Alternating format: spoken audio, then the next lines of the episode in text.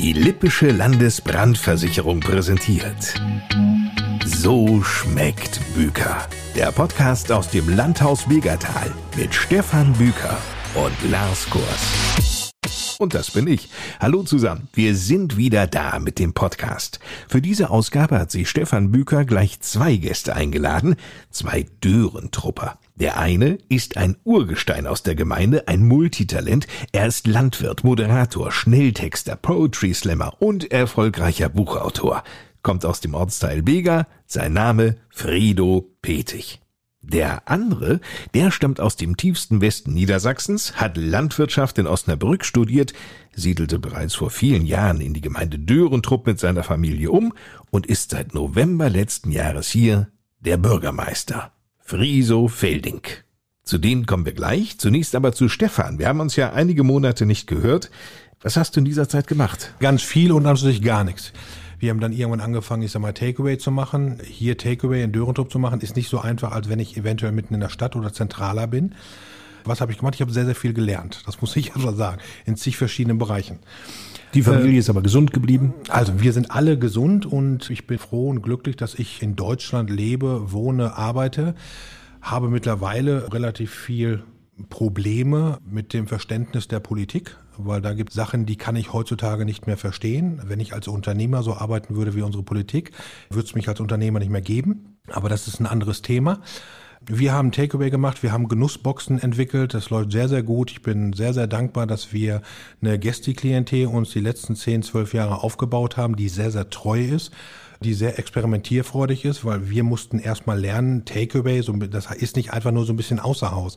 Eine Pizzeria, ein Chinese, die, die sowas, ich sag mal, tagtäglich machen, die haben jeden Arbeitsprozess drinne. Für uns ist das was ganz anderes. Das ist was anderes, das Essen auf einen Teller anzurichten oder in so einer Box. Dann sind wir bei dem Thema Box. Okay, ich bin jemand, der nachhaltig an sich arbeiten möchte. Das heißt, okay, ich muss erstmal gucken, wo bekomme ich das ganze Geschirr so weg? Was für Mengen brauche ich? Industrie hat halt auch runtergefahren in in, vielerlei Hinsicht durch Corona.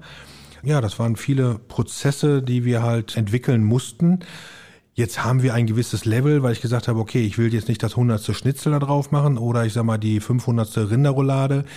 Ich selber habe einen gewissen Anspruch. Wenn ich Essen rausgebe, das ist nicht nur die Leute sollen satt werden, sondern es ist an sich immer ein Erlebnis. Und bei uns soll es halt auch schon ein Erlebnis sein, wenn du die Box aufmachst, dass du sagst, okay, das ist jetzt nicht 0815, um das nicht wertend, aber vorsichtig zu sagen. Und ich habe gar keinen Einfluss darauf, was in dieser Box drin ist?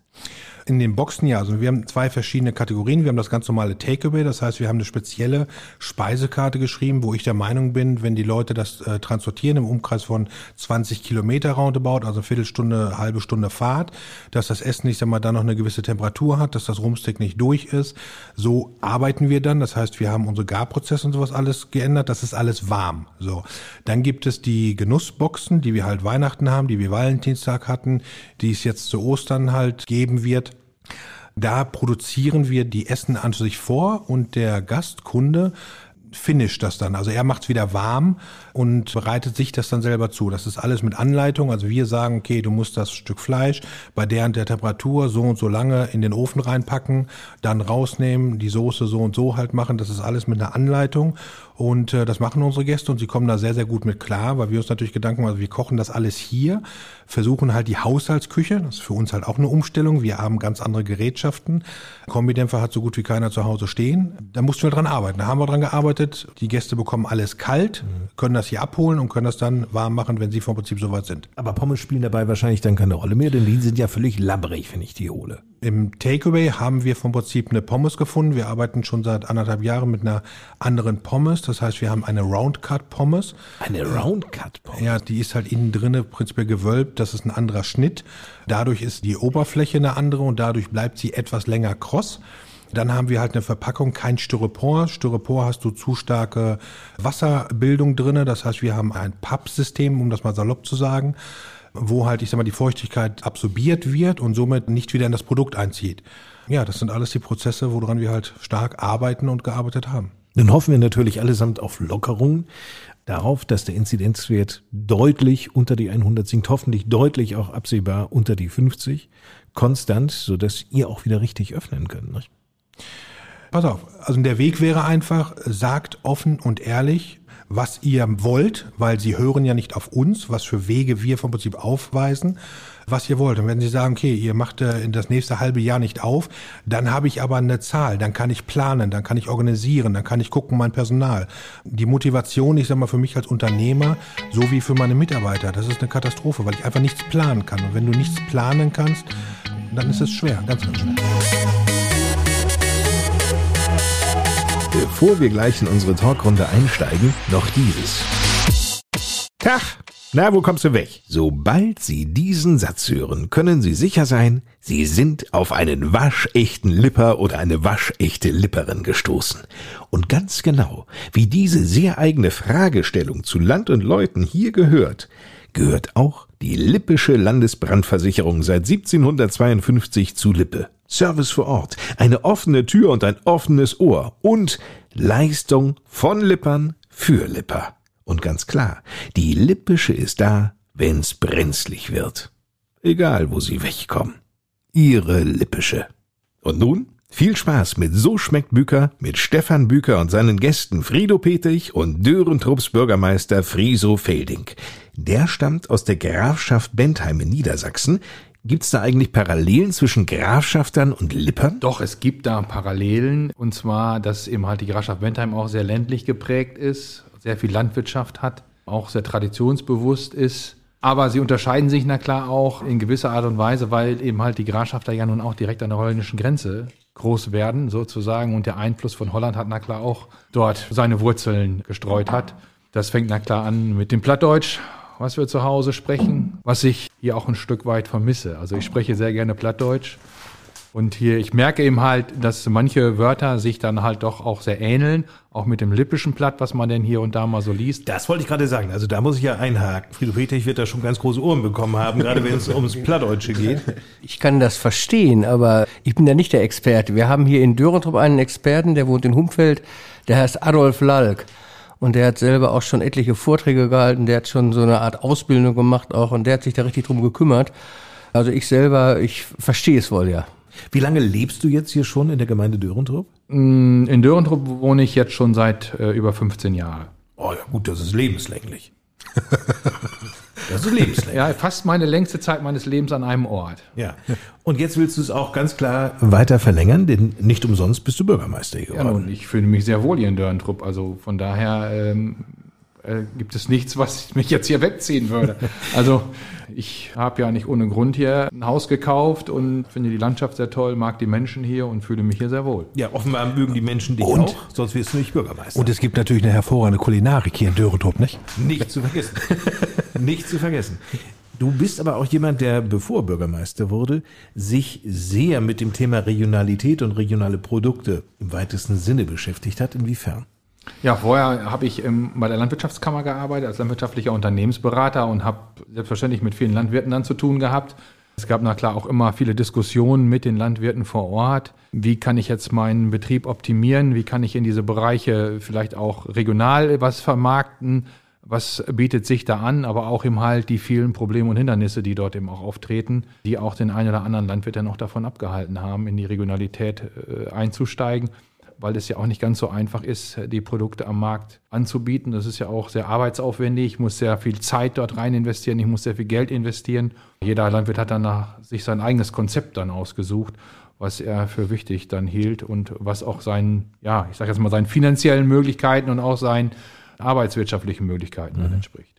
Welche Erfahrungen haben Sie denn gemacht, Herr Petig? Denn Sie haben ja Landwirtschaft zu Hause. Ja, wir haben Landwirtschaft und ich bin so aufgewachsen, das war früher praktisch alles regional. Es wurde alles eingekocht. Den ganzen Keller hatte man vollstehen mit eingekochten Kirschen und mit eingekochten Bieren. Und wenn man manchmal nur auf die Jahreszahlen geguckt hatte, die Großmutter hat nichts weggeschmissen, dann, dann stand da alles voll. Und äh, selber war man dann, wenn es etwas zu kaufen gab und es gab was Süßes und was Eingepacktes, dann hat man danach gestrebt und wollte das haben, was man zu Hause nicht hatte. Seit meiner Generation ist es dann so, dass in Wirklichkeit dadurch der ganze Verpackungsmüll entstanden ist und dass, äh, dass dadurch so viel durch die Supermärkte dann nachher ähm, so viel durch die Welt kutschiert wurde. Also ich persönlich finde, generell kann es nur gut sein, regional zu produzieren, regional zu kaufen, weil man einfach diese diese Wege spart und diese Wege belasten eindeutig, ganz eindeutig belasten die die Umwelt und deshalb ist es gut, wenn man regional kommt. Das ist überhaupt gar kein Fehler. Du sagst ja gerade, Bürgermeister Felding, es ist ja letztlich so, dass es auch nicht immer unbedingt einfach ist für Landwirte, was die Vermarktung angeht, nun wirklich an Verbraucher heranzutreten oder an Gastronomie. Das gab es ja auch lange nicht so. Es ist ja jetzt so ein bisschen im Kommen in den letzten Jahren. Wir haben eine Schweinehaltung in einem Eichenwald. Und mein Urgroßvater, der hat früher schon immer alles aufgeschrieben. Und in diesem Eichenwald gibt es seit 1905 Einfriedigungen.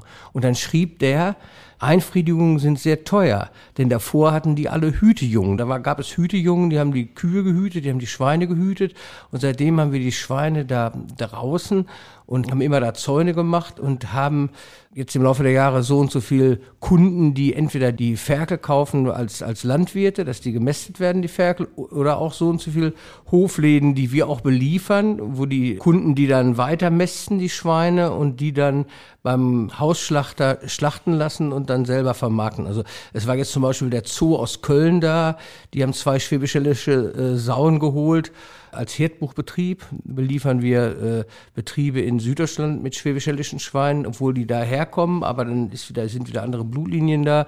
Wir beliefern ja, etliche kleinere Höfe auch mit unseren Schweinen. Ja. Das, was ich gerade gesagt habe, dass die nach, nach Köln da in, in den Zoo gegangen sind, das ist jetzt nicht unbedingt regional, aber ist ganz interessant und war auch ganz lustig. Die waren auch ganz interessant, die Leute.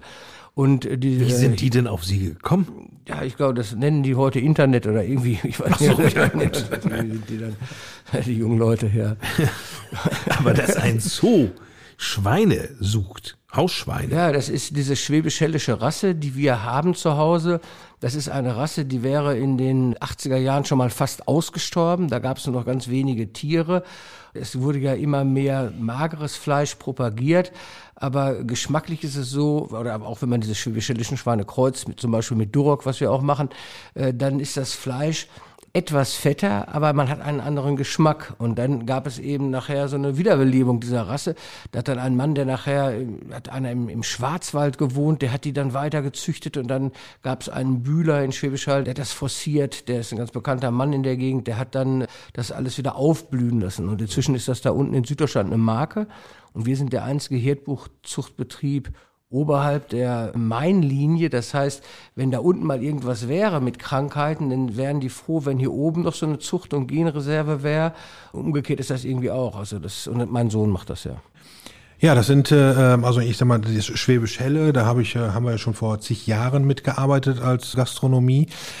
Und das ist halt für mich als Koch, als Gastronom wichtig, dass es solche Leute gibt, die diese Arten vor dem Aussterben bewahren. Das heißt, es gibt hier in Dörentrupp, sind wir wieder beim Bürgermeister, es gibt ja hier diesen Verein Tiere im Dorf, der hat sich mal gegründet, um Tierrassen, die vom Aussterben bedroht sind, dass die halt hier prinzipiell nebenbei weiter gezüchtet werden.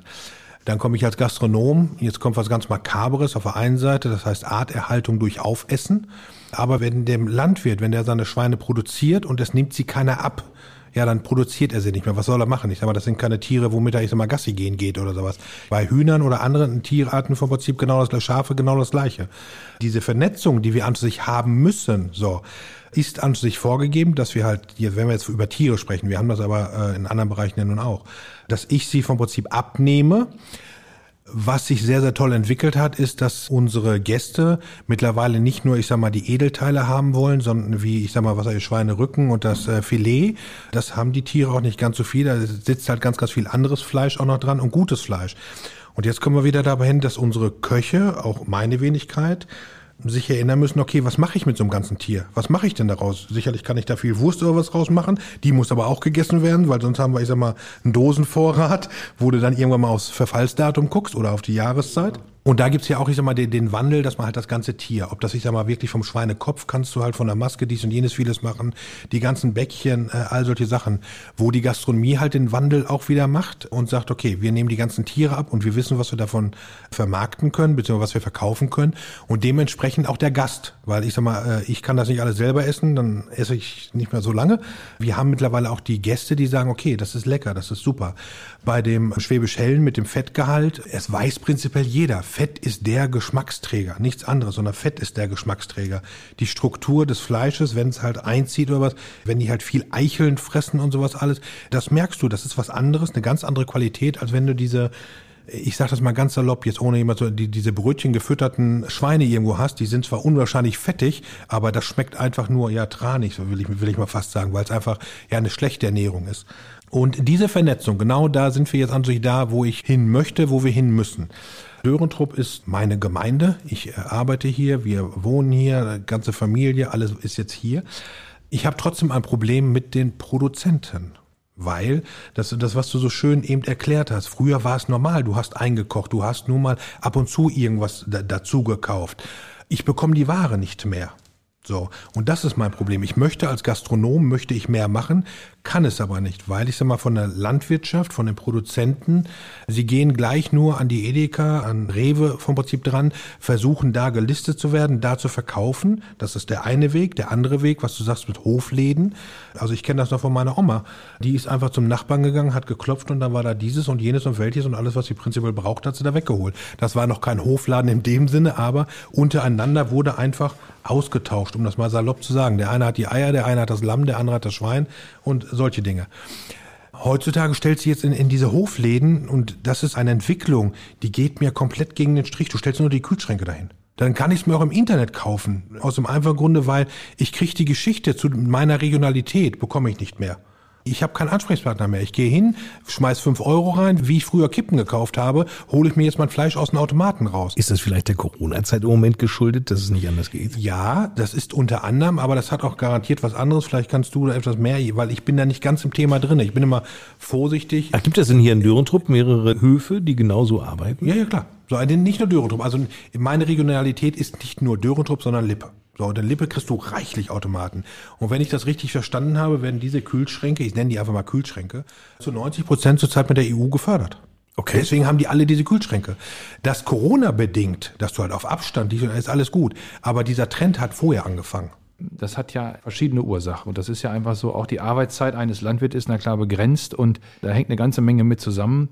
Es ist ja nicht so, als wenn ich jetzt in den Einzelhandel gehe, sei es hier die örtlichen Lebensmittelgeschäfte, wo die ganze Zeit, ich sage mal von morgens früh bis abends spät jeweils Kunden kommen und ich entsprechend dann auch immer Arbeit für meine Mitarbeiter habe. Und das ist eben halt im landwirtschaftlichen Betrieb eben nicht so. Der Landwirt muss halt zwischendurch, ich sag mal, auf dem Acker, der muss die Tiere versorgen, der hat andere Dinge zu tun und der kann jetzt nicht einen Mitarbeiter den ganzen Tag an die Hoftheke stellen und warten, bis Leute kommen, das ist einfach nicht zu bezahlen. Und, und von daher bleibt eigentlich auch nichts anderes übrig, als diesen Weg zu gehen, um den Einstieg in die Direktvermarktung zu bekommen. Ansonsten ist es einfach auch viel zu aufwendig, viel zu kompliziert, viel mhm. zu teuer, um diese Produkte zu vermarkten. Und eins muss man auch ganz klar sagen, der Kunde wählt das schon sehr genau aus. Der sagt sich, okay, ich komme jetzt hier gerade vorbei, ah, hier kann ich jetzt gerade um abends um 19 Uhr gerade nochmal äh, mein Fleisch aus dem Automaten kaufen, weil ich möchte den Landwirt vor Ort schon gerne unterstützen, möchte dieses Fleisch auch haben, dann kann er da vorbeifahren.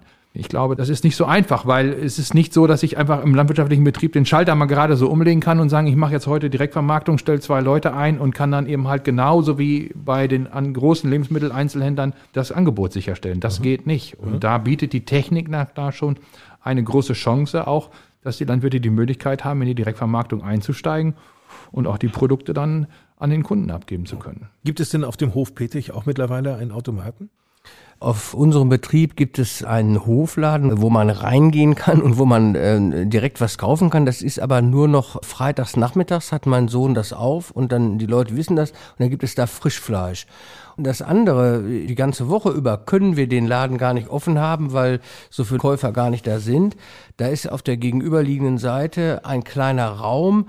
Da sind dann zwei Kühlschränke drin und ein paar Regale drin und da kann man dann praktisch äh, immer was kaufen. Man kann da reingehen und das Geld wird da äh, reingelegt in so eine Kasse. Das hat auch immer gepasst. Das ist alles, äh, alles hundertprozentig gelaufen und dann befüllt mein Sohn das wieder. Es ist wirklich so, da kann nicht einer, zwei Leute irgendwie, die immer dann da sind, dann kommt immer keiner oder so. Das, das rechnet sich einfach nicht, das geht einfach nicht. So, so arbeitet die Industrie auch nicht und, und VW baut auch nicht mehr so die Autos wie 1970. Das ist sehr, sehr schwierig, obwohl ich persönlich das genauso finde wie Stefan Büker auch. Ich finde das persönliche Wort, dass man miteinander spricht und dass man, wie geht man miteinander um, dass man das, wir machen auch Führungen und, und, und gehen da oben in diesen Eichenwald hin oder die Schweine sind ja Sommer und Winter da draußen und dass man die begucken kann und das, das, das machen wir ja alles. Also der persönliche Kontakt ist schon gut. Also hakt's am System. Ja, das ist, das ist so, das ist ja so. Ja, ist vollkommen richtig, das System. Das ja so. Und genau das ist das, was ich, ich stelle nicht den einzelnen Landwirt oder Produzenten in Frage, ganz im Gegenteil. Das System ist falsch. Durch Corona gehen wir wieder einen Weg, was es kaputt macht. Ganz einfach, ich sag mal, wir haben jahrelang darüber gesprochen, dass wir den Kindern erklären, dass die Kuh nicht lila ist. Was machen wir denn jetzt? Dass die Produkte alle aus dem Kühlschrank kommen? Ja gut, aber jetzt haben wir ja gerade gehört, dass kaum eine Alternative denkbar ist. Doch, ist es. Es gibt Alternativlösungen, aber da müssen halt alle zusammenpacken. Aber ich glaube, dass es langfristig ökologischer ist, dass es wesentlich gesünder ist und nachhaltiger ist. Okay, wie könnte diese Lösung denn aussehen? Wir brauchen Regionalmärkte. Wir müssen weg davon, ich sag mal, dass wir die Großindustrie befüttern mit, ich sag mal, den regionalen Produkten, weil der Kunde möchte die Produkte haben. So. Und wenn wir Regionalmärkte bauen, das heißt, es kann den Regionalmarkt in München geben mit der Münchner Regionalität, das kann Hamburg mit der Hamburger Regionalität. Das heißt nicht, dass ich das eine Produkt nicht auch woanders bekommen kann. Das heißt nicht, dass wir jetzt alle Rewe-Märkte dies und jenes zumachen. Das meine ich nicht. Aber als Zusatz und ich sag mal darauf konzentriert. Das heißt, wenn wir hingehen und haben, ich sag mal, über die Politik Möglichkeiten, finanzielle Möglichkeiten, was erst einmal, ich sag mal, das, das ist ein langer Prozess, das ist ein langer Aufbau einen Regionalmarkt haben. Ja gut, aber dann, da kann ich schon gleich mal einhaken. Also ja. da wird es wahrscheinlich diverse Supermarktbetreiber geben, die dann sagen, also wir haben ja, gerade wenn es um Lippe geht, unsere mhm. lippischen Regale, da gibt es auf der einen Seite lippische Spezialitäten. Ja, aber dann was haben, gibt's denn da drin? Ja, ich will ja jetzt nicht über einzelne Spezialitäten reden. Okay. Dann hast du den, den Fleischer, mhm. der ja den auch wahrscheinlich denn irgendwelche regionalen Produkte letztlich ja. verarbeitet, der dann aber auch aus der Region kommt. Und du hast die Eier zum Beispiel, die ja nun auch häufig hier aus der Region kommen. Nachweislich. Jetzt hast du das Recht aber nicht. Wir wollen einen ganzen Markt haben. Wäre sowas denn überhaupt finanzierbar? Friese, was hast du? Naja, die Frage ist immer, welche Ansprüche hat der Verbraucher? Und der Verbraucher hat eigentlich den Anspruch, ich gehe in einen Markt rein. Wenn ich in einen Markt reingehe, dann will ich auch dort alles irgendwo bekommen, was ich irgendwo auf meinem Zettel stehen habe. Das ist ja im Prinzip auch die Schwierigkeit, die ja auch die Hofläden haben, dass sie nur ein begrenztes Angebot haben. Und das ist ja eben, sag ich mal, eben durch die Exklusivität, die jetzt zum Beispiel wie jetzt hier bei dem Schweinefleisch, was ihr gerade gesagt habt, den, Verbraucher dann auch dazu bewegt, dann den Weg nach Bega auf sich zu nehmen und dort das Fleisch zu kaufen. Aber es ist na klar auch so häufig, dass der Verbraucher sagt, oh Mensch, ich habe heute nicht viel Zeit, ich muss heute mal schnell eben die Dinge erledigen dann kaufe ich gerade das Fleisch im Einzelhandel oder ich kaufe die Milch auch da und ich fahre nicht jetzt erst nach Bega und kaufe dort dann mein Fleisch und fahre dann noch nach, ich sage immer, nach Hillentrupp und kaufe mir dort dann die Milch, weil dort der Landwirt dann entsprechend die Kühe hat. So, und das wird nicht gemacht. Und das ist das große Problem, was die kleinen Hofläden haben, weil sie eben nicht dieses Vollsortiment anbieten können. Und die Verbraucher mittlerweile eben halt, ich sage mal so, gerade nach der Arbeit noch mal im Einkaufen wollen. Die gehen dann halt in einen Laden, da kriege ich halt alles und kaufe dann unter Umständen vielleicht an dieser Theke dann das ein oder andere regionale Produkt dann auch. Aber ich packe dann in meinen Einkaufswagen auch voll und fahre dann wieder nach Hause. Also das ist eine, das hat man ja auch schon sehr häufig versucht und ich finde das auch sehr gut, wenn es das geben könnte. Aber der Verbraucher wird gesteuert übers Portemonnaie. Da können wir machen, was wir wollen. Und, und über die Bequemlichkeit. In Stefan Bücker arbeitet es schon wieder, ja? Der ja. Mann fährt schon wieder hoch. Ja. Was ist los? Ich weiß, dass man da schon seit Jahren prinzipiell dran arbeitet, dass sowas funktionieren kann. Ist der Verbraucher schuld, dass er halt, ich sag mal, zentral alles einkaufen gehen will? Oder ist es die Industrie, die das vom Prinzip macht. Und von diesem Punkt müssen wir runter. Wir müssen die Industrie, ich sag mal 10.0, die wir mittlerweile sind, müssen wir mal auf 8.0 halten. Dann verliert keiner, ich sag mal, seinen Wohlstand, dies oder jenes. So, und da müssen wir da, ich sag mal, die zwei Punkte, die wir gerade abgezogen haben, die packen wir dann mit anderer Punkten auf. Und diese Punkte sind einmal, ich sag mal, Lebensqualität. Lebensqualität durch Ernährung. Dadurch sparen wir sehr, sehr viel Geld, weil wir, ich sag mal, allein ins Krankenwesen wesentlich weniger langfristig reinpacken müssen. Das machen wir auch mit Bildung, weil wir brauchen in der Schule, brauchen wir das Fach äh, gesunde Ernährung. Das brauchen wir, ich sag mal, in der ersten Klasse. Und das muss durchgehend sein und nicht so wie Schulunterricht heutzutage gemacht wird. Und das sind Punkte, die alle zusammengefasst werden müssen. Also ich darf mal eine Anekdote erzählen, ja. wo es hier um Corona ging wo Tönnies hier die großen Probleme hatte, wo ja. wir uns über Arbeitsqualität unterhalten haben, Ja. wo wir uns über Tierwohl unterhalten Ja. haben und so weiter. Ja. Wo das so, so langsam wieder anlief, bin ich mit meiner Familie in Urlaub gefahren. Wir sind nach Berlin reingefahren. Das Berliner Radio wurde angemacht. Die erste Meldung im Radio. Die Schnitzelproduktion ist gesichert. Tönnies schlachtet wieder. Ja, super. So, dann sieht man doch in dem Augenblick, dass wir uns hier vor Ort mit den ganzen Problemen, die, die dort dann, sage ich mal, hochgekommen sind durch diese ganze Corona-Geschichte, intensiv mit auseinandergesetzt haben. Und das ist na klar auf dem Land nochmal wieder was anderes äh, wie in der Stadt. Es ist sehr, sehr schwer, das umzusetzen. Ich sage nicht, dass es unmöglich ist. Dann müssen wir uns aber darüber bewusst sein, was wollen wir uns das kosten lassen und wer soll das bezahlen? Ja. Das ist ja letzt, darum geht's ja letzten Ja. Endes. Also der, der Landwirt, der dieses Produkt herstellt, der dort erheblich mehr Aufwand hat, Herr Petig hat es ja gerade, sage ich mal, auch geschildert, äh, wie die Schweine dort gehalten werden, das kostet halt mehr. Und wenn wir es dann auch dementsprechend noch regional anbieten wollen und dann entsprechend auch noch Personal da ist, was diese Produkte dann verkauft und im besten Fall auch noch was zu der Haltung und zu den Tieren dann sagen kann, dann müssen wir uns darüber im Klaren sein, dass dieses Stück Fleisch erheblich teurer ist, als wie wir es im sonstigen Einzelhandel kriegen. Und dann muss der Verbraucher auch gewillt sein, es zu bezahlen. Und das weiß ich nicht, ob das im großen Stile stattfindet. Doch, wird es. Aber Tönnies ist ja ein super Beispiel. Warum existiert Tönnies denn eigentlich so in dem Maße? Weil die Politik es zulässt. Brauchen wir nicht darüber äh, diskutieren. Die Politik lässt das zu. Ja, das heißt, es wir ist ein bisschen Angebot und Nachfrage, ne? Ja, ja, klar, aber wer steuert das denn? Die Industrie steuert vom Prinzip die Nachfrage. Wir können das jetzt auch mal auf ein anderes Thema, Gesundheit, runterbrechen. Wir sind alle überzuckert. Ja, so, also selbst ich mit meinem kleinen dicken Bäuchlein hier so, habe viel zu viel Zucker, weil wir eine riesen Lobby in der Zuckerindustrie haben. Kann das irgendeiner bestreiten? Politisch oder Herr Petig? So, äh, so. Also wir bauen Zuckerrüben an. Ja, ist doch Ist mega. gut- gut in der ja, ja, ja, genau so. Und jetzt, ja, ist doch super so. Und jetzt Schokolade ist und, lecker. Und wir, du baust deine Zuckerrüben an. Ja, wir haben Zuckerrüben, Lager ja, haben wir die Zucker. Jetzt sag mir mal, wo ich, ich sag mal, unseren lippischen Zucker kaufen kann. Bietet die Zuckerfabrik in Lager auch an. Ja, wo? Die, Die Zuckerfabrik Lager hat keinen Direktverkauf für mich als Gastronom. Vielleicht haben die einen Hofladen irgendwo, hast du noch nicht das, geguckt. äh, vielleicht, vielleicht, kann, er- vielleicht wir, wir haben die. Produkte hier und be be bekommen sie nicht, davon mal abgesehen. Das ist ein Prozess, der geht nicht von heute auf morgen. Wir haben Corona. Wir sehen, was für ein Zuwachs die Lebensmittel haben, die von den Hofläden kommen. Ich finde, es gibt sehr viele gute Landwirte, die eine sehr gute Direktvermarktung machen.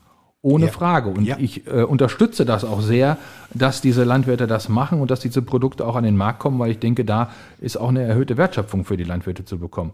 Aber es ist auch nicht einfach, auch für die Landwirte ist es nicht einfach, das umzusetzen. Das kostet Geld und das muss irgendeiner bezahlen. Jetzt sage ich vielleicht wieder was Falsches, aber ich glaube, es gibt schon ein paar Gelder, die in die Landwirtschaft generell reinfließen, nicht wahr? Da ist einfach dann die Frage, wie kann man das vielleicht einfach umswitchen? Also, ich setze mich hier nicht hin und sage, pass mal auf, das ist alles falsch und dann muss alles sofort anders sein. Aber ich möchte andere Wege dazu bauen. Ich sage nicht, wir müssen die Industrie jetzt alles kaputt machen, ganz im Gegenteil. Das sind auch Arbeitsplätze, das ist dies, das ist auch die Masse. Und wir haben sicherlich auch den Aspekt, warum haben wir denn Fleisch heute so günstig? Weil man in Deutschland einfach gesagt hat, eine vier, fünf, sechsköpfige Familie soll sich das auch einfach leisten können. Aber die Gastronomie arbeitet daran, nicht nur auf dem Land, sondern auch in den großen Städten, Berlin, Hamburg, dies und jenes, um dem ähm, Gast, dem Kunden zu suggerieren, pass mal auf, brauchst du wirklich diesen Wohlstand sieben Tage lang ein Stück Fleisch? Brauchst du das? Nein, das brauchst du nicht. So, nimm das gute Stück Fleisch, isst es nur noch zwei, dreimal. Dann isst du noch einmal freitags, wie das früher war, den Fisch dazu. Dann hast du auch eine ausgewogene Ernährung. Solche Dinge. Ich spreche für Lippe. So, ich weiß, dass wir viele gastronomische Betriebe haben, die viel, sehr, sehr gerne auf unsere regionalen Produkte zurückgreifen wollen. Ob das der Rotkohl ist, der Weißkohl ist, ob das die Eier sind, ob das das äh, Schweinefleisch ist oder das Rindfleisch, egal. Wir, wir haben ganz, ganz viel hier in Lippe. Da muss die Politik gucken, wo kann man mit finanziellen Mitteln, wie kann man was machen. Und wir werden nicht innerhalb von ein, zwei Jahren, ich sag mal hier, äh, zehn Hofläden haben, zehn Regionalmärkte haben, wo dann diese ganzen Produkte. Aber wenn wir es nicht anfangen, werden wir es überhaupt nicht anfangen. Wir haben jetzt mit Corona einfach eine Entwicklung auch in der Bevölkerung, wo etwas bewusster gegessen wird. Das wollen wir in der Gastronomie weiterführen. Wir in der Gastronomie verarbeiten die Produkte, die wir erhalten. Es ist für mich das Einfachste, meinem Mitarbeiter zu sagen, pass mal auf, da ist die eine Telefonnummer, da bekommst du alle Produkte weg. Das ist easy. Das ist wirtschaftlich, das ist dies, das ist jenes. Das ist aber nicht das, was ich möchte. Aber das sagte ich ja gerade, es ist halt anstrengend, das zu machen und es kostet Geld, wo die Politik, na klar, ich sag mal, entsprechend auch eingreifen kann, Aber das ist na klar für so eine Kommunalpolitik nicht machbar. Sag Gar ich mal, keine ne? Frage, aber Also das, das ist müssen schon wir kreisweit ist es schon, sage ich mal, schon schwierig, solche Märkte dementsprechend Aber wenn wir- organisieren. Ne? Wir beide haben ja eine ganz tolle Veranstaltung zusammen gemacht. Wir haben, ich sag mal, den Lippeabend zusammen gemacht. So, wo ich nur mit regionalen Produkten über äh, unsere ganzen Lieferanten Speisen zusammengestellt habe. Wir haben das Ganze im Family-Style gemacht, weil das gehört auch dazu, dass man halt miteinander kommt. Wildfremde Leute sitzen alle zusammen am Tisch und essen, wie, wie das früher, ich sag mal, bei, bei Oma war. Du hast schöne Geschichten drumherum erzählt. Die, die Produzenten hatten einen Spaß daran, weil sie einfach fünf Minuten erzählen konnten, wieso, weshalb, warum mache ich das? Es geht nicht nur um Wirtschaftlichkeit. Ich sag mal, das Duroc-Schwein hat nichts mit Wirtschaftlichkeit zurzeit zu tun. Aber ganz, ganz tolle Veranstaltung gemacht. Und ich glaube, das hast du selber ja auch gemerkt. Es gibt die Nachfrage danach. Nur wir müssen sie auch weiter bedienen und wir dürfen jetzt nicht aufhören. Jetzt mal was zu den, zu den Schlachthöfen. Es ist nämlich so, dass es verschiedene Schlachthöfe hier auch in Lippe gab. Es gab einen Schlachthof in Lemgo, es gab einen Schlachthof in Detmold. Es gab auch viele mittelgroße Sch Schlachtbetriebe. Aber ich muss jetzt auch mal, da sitzt mir nun gerade gegenüber der Mann von der Politik, der aber nun erst noch nicht so lange in Dörntrow Bürgermeister ist. Aber ich sag das mal, die Politik hat mit der Bürokratie auch viele zum Aufgeben gezwungen, weil einige kleinere das nicht stemmen konnten und konnten diese Auflagen nicht erfüllen und haben dann spätestens beim Generationswechsel gesagt, ja, das war's dann. Mein Sohn, der fängt woanders an, der, der fängt bei Phoenix an oder so, der tut sich das nicht mehr an und dann kommt irgendeiner äh, vom Amt und sagt, da oben die zweitoberste Fliese, da ist so ein kleiner Punkt drauf oder so und dann wird das übertrieben und dann sagen die, nee, jetzt, jetzt, jetzt machen wir nicht mehr, jetzt wollen wir nicht mehr. Also es ist auch viele Strukturen sind zerstört worden auch, ähm, so ein bisschen durch die Auflagen. Wenn man äh, selber mit diesen Handwerkern, mit, mit verschiedenen ähm, Schlachtern oder mit Leuten zu tun hatte, dann hat man auch, auch den Blick dafür und weiß, dass das auch genauso ist und man hört das auch durch Gespräche. Ich will nur mal eben einen kleinen Schwenk machen, wie das in Bega früher war. Da hatten wir tatsächlich laut Altbürgermeister Brüggemann hatten wir in Bega über 500 Arbeitsplätze. Da gab es eine Oh, das Stuhlfabrik. schon lange her. Da, das ist 50 Jahre her. Da gab es eine Stuhlfabrik, da gab es die Firma Heiko, die hat ähm, äh, Autoschonbezüge hergestellt, die heute auch keiner mehr braucht, weil da die Leute dann mit, mit dreckigen Sachen ja nicht in ihr Auto sollten, aber heute sind die Berufe ja auch anders. Da gab es Straßenbauunternehmen.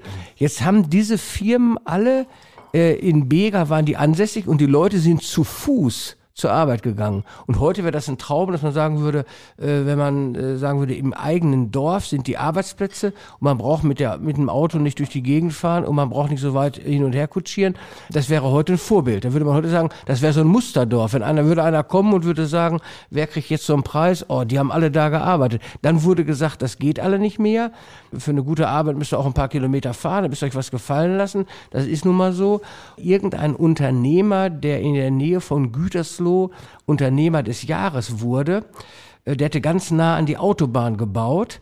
Und dann wurde er befragt, äh, Sie haben jetzt hier alles geschafft, Sie haben so gute Zahlen, was würden Sie denn anders machen, wenn Sie jetzt nochmal bauen würden? Ja, ich würde noch näher an der Autobahn bauen. Das sagt auch einiges aus. Da muss man eben sehen, wo ist man hier auf dem, auf dem Lande und zu der äh, Geschichte eben noch mit den, mit den Hofläden. Es gibt natürlich auch noch die Wochenmärkte, es gibt auch noch die, die Märkte in Lemgo. Man merkt aber auch, wenn man zum Beispiel auf Kläschen oder auf Wilbasen mit irgendwelchen Leuten spricht, die da gebrannte Mandeln verkaufen, dass die sagen, es ist an der Grenze, dass es sich überhaupt noch lohnt. Das muss man auch mal sehen. Es ist manchmal Standgebühr und dass sie überhaupt noch Leute finden, die dann dahinter, sich dahinter stellen und sagen, äh, in der Stunde muss man das und das haben, wenn ich jetzt gebrannte Mandeln verkaufe. Und der Kunde sagt davor, was so eine Tüte kostet vier Euro, die kostet doch früher vier Mark. Warum sind die Mandeln so teuer? Das muss man auch alles mal so mit einfließen lassen, wenn wir hier diskutieren. Denn da hat Friso Felding dann nachher nämlich doch wieder recht, indem man, der, der Bürger eben doch aufs Geld äh, guckt und dass man eben sagt, wir kaufen jetzt ja nicht 20 Tüten gebrannte Mandeln. Ich glaube, ein wichtiger Punkt, der auch in der letzten Zeit verloren gegangen ist, der hier auf dem Dorf, na klar, noch eine wichtige Rolle spielt, wenn wir jetzt mal bei den Handwerkern sind, sage ich mal, kann man auch ein gutes Beispiel nehmen, ist das Bereich Vertrauen. Ne? Je weiter, na klar, ich sage jetzt mal, die Produktion weg ist, je weniger ich an dem Produkt bin, versuchen wir, na klar, mit irgendwelchen Regularien, mit irgendwelchen Zertifikaten, mit irgendwelchen Nachweisen irgendwas sicherstellen zu wollen. Wenn ich dann als, als Erzeuger, ob es jetzt, ich sage jetzt mal in der Landwirtschaft ist oder in anderen Bereichen ist, in dem Markt dann verkaufen will, dann sagt, na klar, derjenige, also wenn du das dann haben möchtest, dann musst du auch entsprechend diese, dieses Zertifikat haben. So, und wie ist es? Und ich sag mal, das ist halt, nee, was kann ich kontrollieren? Ich gucke, ob eine saubere Dokumentation da ist. Und ich sage mal, das ist auf dem Dorf, wenn man mit den Handwerkern spricht, ich habe gute Erfahrung, dann frage ich den, machst du das? Dann macht er ein Angebot, dann gehe ich davon aus, dass das passt, dann hole ich noch nie noch 25 andere ein, dann sage ich, der hat gute Arbeit gemacht, der wird das jetzt auch wieder vernünftig machen, das mache ich so. Und das ist, sage ich mal, auch verloren gegangen. Uns fehlt auch das Vertrauen zu dem, der was herstellt und ihm auch sozusagen, ne, das, was gerade gesagt worden ist, es muss alles bis ins Kleinste kontrolliert werden. Das ist in der Gastronomie auch so, denke ich mal, dass auch sehr viel kontrolliert wird. Und da muss auch dokumentiert werden mit Sicherheit, weil letzten Endes ich dann teilweise nur vertraue, wenn ich sehe, ah ja, der hat wenigstens hier am Eingang äh, im Gasthof oder wie auch immer äh, ein Zertifikat hängen, dann wird das hier alles wohl hinhauen. Ja. Dokumentationspflicht haben wir selbstverständlich in verschiedenen Bereichen. Wir haben eine Überregulierung, auch gar keine Frage. Wir müssen vieles digitalisieren, das ist auch richtig. Vertrauen, aber genau da sind wir wieder dabei. Vertrauen. Also ich als Gastronom schaffe Vertrauen, indem ich meinem Gast eine Geschichte erzähle. Nicht als Geschichte, als Märchenerzähler, sondern eine Story erzähle. Wie das zum Beispiel jetzt mit, mit, mit deinen Schweinen ist. Die laufen da, ich sag mal, prinzipiell im Wald rum, die essen das und das. So, wo werden die geschlachtet? Wie kommen die dann hier hin? So, ich verarbeite sie dann und mein Kunde kriegt dann vom Prinzip das Resultat auf den Teller und sagt, okay, das hat jetzt einfach anders geschmeckt, das war einfach geil, das war einfach klasse. Und der fühlt sich noch wohl dabei, weil es halt eine gewisse Nachhaltigkeit da ist. Diese Überregulierung haben wir, die werden wir aber auch, ich sag mal, nicht wieder zurückschrauben können. Wir müssen einfach gucken, dass wir sie erstmal stoppen können. Das ist aber wieder eine Sache der Politik. Also ich kann vom Prinzip als Gastronom, kann ich sagen, pass mal auf, da und da ist ein Problem, was ich sehe. Das heißt, mir muss man zuhören, weil ich höre zu, was mir, ich sag mal, der Produzent erzählt oder der Gast erzählt. Und so muss dieser Kreislauf erstmal wieder werden. Und Politik, das ist jetzt, wo wir wieder bei Corona sind. Ich sag mal, wir haben zurzeit in Deutschland drei, vier Politiker, die sehr, sehr, sehr präsent sind. Äh, die hören aber überhaupt nicht, was irgendwo ab der äh, Mittelschicht irgendwo gesagt wird. Die Probleme werden wir ganz, ganz schnell, ganz, ganz stark merken. Wenn wir jetzt mal von den Problemen wieder auf die Visionen kommen. Ja angesichts der Zeit, die langsam nun auch dem Ende entgegengeht, dieser Podcast-Ausgabe. So, so schmeckt Bücher. Ich weiß, es ist so schön, ich habe auch schon Tränen in den Augen. Wir haben viel über die Vergangenheit gesprochen, Friedo Petig. Wenn Sie jetzt mal in die Zukunft schauen, auch mal Ihre Wünsche damit einfließen ließen, wie sieht dort eine Regionalvermarktung aus, die auch finanzierbar ist und die auch von den Kunden wahrgenommen wird? Die Fläche ist nicht vermehrbar, die da ist. Und wir müssen unwahrscheinlich aufpassen, dass wir Landwirte nicht mehr Fläche verlieren. Denn wenn wir extensiver wirtschaften sollen oder wollen auch, weil äh, gesagt wird, äh, wir sollen bestimmte Pflanzenschutzmittel oder, oder Düngemittel, bestimmte Sachen sollen nicht eingesetzt werden, dann brauchen wir diese Fläche. Und irgendwann kommt so ein Bumerang und da merkt man, jeden Tag gehen 120 Hektar irgendwie verloren, war früher schon so für äh, Gebäude und für Sportplätze und für Straßen, dass man da nicht so mit umgehen kann. Und eine Vision ist, wenn man diese Flächen braucht, dass man aufpasst, wo gebaut wird, dass man äh, äh in einer Gemeinde wie Dörntrop, dass man sieht, sind noch irgendwo Industriehallen oder Standorte da, die man nutzen kann, bevor man einen neuen Standort ausweist. Und da ist wieder wertvolles Ackerland weg. Also das wäre erstmal eine Vision Situation, dass wir als Landwirte sagen müssen, wir wollen unsere Betriebe erhalten. Denn einige Betriebe, die in Stadtnähe Flächen abgeben, die kriegen noch nicht mal Ersatzflächen, weil es gar keine Ersatzflächen gibt, weil keiner mehr Land abgeben will, weil das ist die Existenz. Das ist also die Grundlage für einen landwirtschaftlichen Betrieb. Das ist ja erstmal der Acker, den man hat und diese Flächen werden von anderen Betrieben, die zu klein sind, dann verpachtet und der, der übergeblieben ist, der pachtet die. Und diese Pachtpreise, die werden auch immer höher und es gibt auch bei den Landwirten einige, die sind da auch extrem forsch und pachten dann so ein bisschen mehr auch noch. Das heißt, im Endeffekt ist ein äh, Konkurrenzgedanke da und äh, da werden manchmal auch mal die Ellenbogen ausgestreckt. Und das ist also Vision Landwirtschaft. Muss man erstmal sehen, über welche Flächen redet man, äh, weil eine bestimmte Größe muss man auch haben, um existieren zu können. Wieso, was hast du? Wie könnte die Zukunft aussehen? Also um diese Zukunft zu gestalten, glaube ich, ist es erstmal ganz wichtig, dass wir es schaffen, wenn wir jetzt, ich sag mal, das auf Dörentrupp jetzt beziehen, dass wir uns, ja, wurde ja gerade auch angesprochen mit Flächenverbrauch und so weiter, dass wir als Politik, und da nehme ich mich na klar mit ein und aber auch die Kommunalpolitiker, dass wir mit den Bürgern diskutieren, wo wollen wir mit unserer Gemeinde überhaupt hin, was ist uns wichtig. Und ich glaube, das erstmal herauszufinden, was ist dem Bürger wirklich wichtig, wo sieht er sich in zehn Jahren, wie sieht er die Gemeinde in zehn Jahren? Und auch diese ganzen Zusammenhänge, die wir jetzt gerade hier mal so in der kurzen Zeit besprochen haben, dass man die auch mal diskutiert, damit man einfach auch mal weiß, was passiert denn jetzt eigentlich auf dem landwirtschaftlichen Betrieb, nochmal deutlich macht, auch in äh, verschiedene Sichtweisen. Das fängt ja, ich sag mal, nicht nur bei der Landwirtschaft an, das hat ja was mit den Handwerkern zu tun. Das ist das, was ja Petig gerade sagte. Warum haben wir früher, ich sag mal, viele Arbeitsplätze auf dem Dorf gehabt? Mit meinen Entscheidungen, die ich treffe, welche Auswirkungen hat das Ganze? Und wir müssen uns auch im Prinzip auch klar werden, wenn wir das wollen, dann hat das die und die Auswirkung, wie auch immer. Sei es, ich sage jetzt mal, dass es etwas aufwendiger ist, um Lebensmittel einzukaufen, aber weil, weil es etwas länger dauert oder weil wir mehr Geld bezahlen müssen oder weil uns das ein oder andere, was wir uns gerne äh, denken, dass eben halt ist, dass es dann von A nach B schneller geht, weil wir die Straße dort gerne haben wollen oder weil wir sie breiter machen wollen, darüber müssen wir uns im Klaren sein. Und ich glaube, da müssen wir als Politik auch viel mit den Bürgern ins Gespräch kommen und die abholen. Und das, äh, sage ich mal, da sind wir alle gefordert. Sowohl die Landwirte sind gefordert, die Gastronomen sind gefordert, dass die Leute erkennen, was sie anrichten, wenn sie so und so reagieren. Das sind ja immer Kettenreaktionen, die da einkommen. Jeder Einzelne hat da die Möglichkeit, ein Zeichen zu setzen und auch anders damit umzugehen. Und die Schlussworte von Stefan. Ja, ich stimme beiden Rednern prinzipiell zu. Meine Vision ist einfach zu sagen, okay, industriemäßig sind wir bei 10.0. Wir gehen jetzt einfach mal zwei Punkte zurück, gehen auf 8.0 und holen uns zwei Punkte, ich sag mal, back to the roots. Wir holen uns, ich sag mal, eine gewisse Regionalität wieder mit allem, was es, was es halt heißt.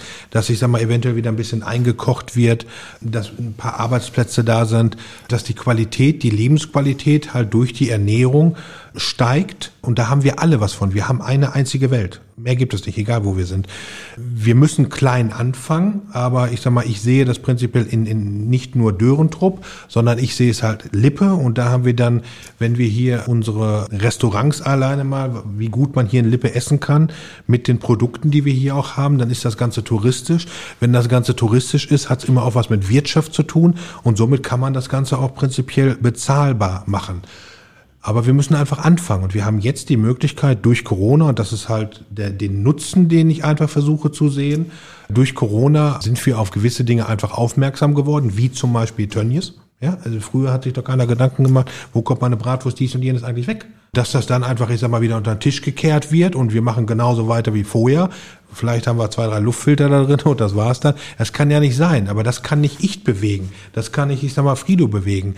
Das kannst auch du nicht alleine bewegen. Aber ich sag mal, du bist in, in erster Instanz derjenige, der, ich sag mal, eine Instanz höher mal auf die Füße, pass mal auf, wieso, weshalb, warum. Und wir müssen halt immer wieder weitermachen und nicht stehen bleiben, weil wir wollen das schöne Dörentrupp, schöne Lippe, schöne Deutschland, schöne Europa, die schöne Welt behalten. Das waren schöne Schlussworte. Vielen Dank. Dankeschön. Stefan Bücker, danke. Friso Felding, vielen Dank. Frido Petig. Ja, Dankeschön. Dankeschön. Das war So schmeckt Büker, der Podcast aus dem Landhaus Begertal mit Stefan Büker und seinen Gästen. Präsentiert von der Lippischen Landesbrandversicherung.